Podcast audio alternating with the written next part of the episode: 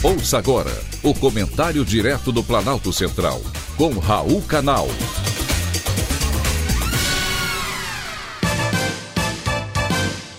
Queridos ouvintes e atentos escutantes, assunto de hoje: Justiça Eleitoral.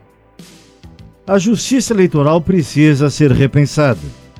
Sua função de auxiliar no processo e no cumprimento das leis durante as eleições há muito vem sendo extrapolada. A função normativa da Justiça Eleitoral está sendo confundida com atos que cabem unicamente ao Parlamento. A Justiça Eleitoral cabe apenas a atos genéricos e infralegais. Nos últimos anos, o que temos visto com frequência inimaginável é o ativismo político do judiciário brasileiro Ministros que deveriam ser os guardiães das urnas, fazendo campanha aberta contra e a favor dos pré-candidatos à presidência da República nas próximas eleições.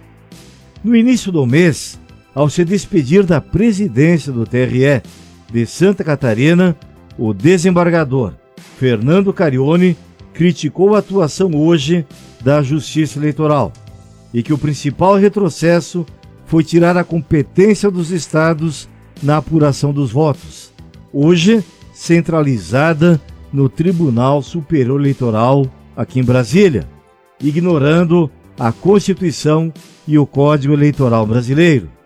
Se está na Constituição, que ela seja cumprida. Não está entre as funções do Poder Judiciário criar leis, nomear dirigentes estatais ou administrar a pandemia. Nessas eleições, os juízes, guardiões das urnas, se tornaram os principais cabos eleitorais do candidato que o Supremo Tribunal Federal libertou para concorrer. Volto a repetir: ninguém tira ladrão da cadeia para perder as eleições. Foi um privilégio ter conversado com você. Acabamos de apresentar o Comentário Direto do Planalto Central, com Raul Canal.